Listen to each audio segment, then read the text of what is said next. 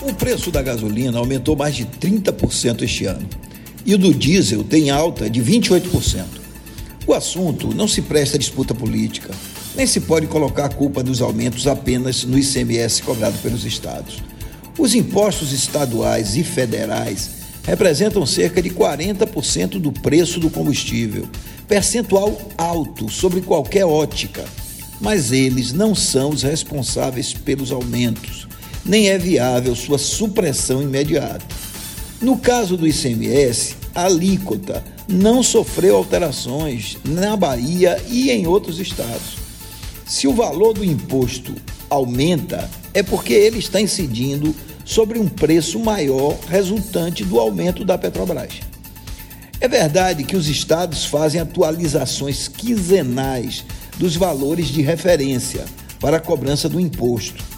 Ou seja, o imposto incide sobre a média dos preços se os revendedores aumentam o preço acima do valor previsto, a média aumenta e o imposto é maior. E por que não acabar então com o ICMS nos combustíveis? Porque não dá. Cerca de 60% do ICMS dos estados nordestinos vem de três setores: combustíveis, energia e comunicação.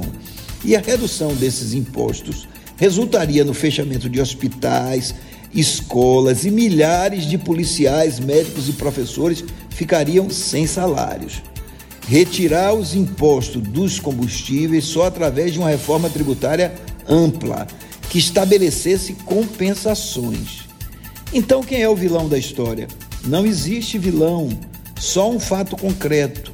A Petrobras precisa reajustar os preços dos combustíveis de acordo com o preço do petróleo no mercado internacional e com a variação cambial. A gasolina está cara porque o preço do petróleo subiu e a cotação do dólar no governo Bolsonaro é 40% maior do que do governo Temer.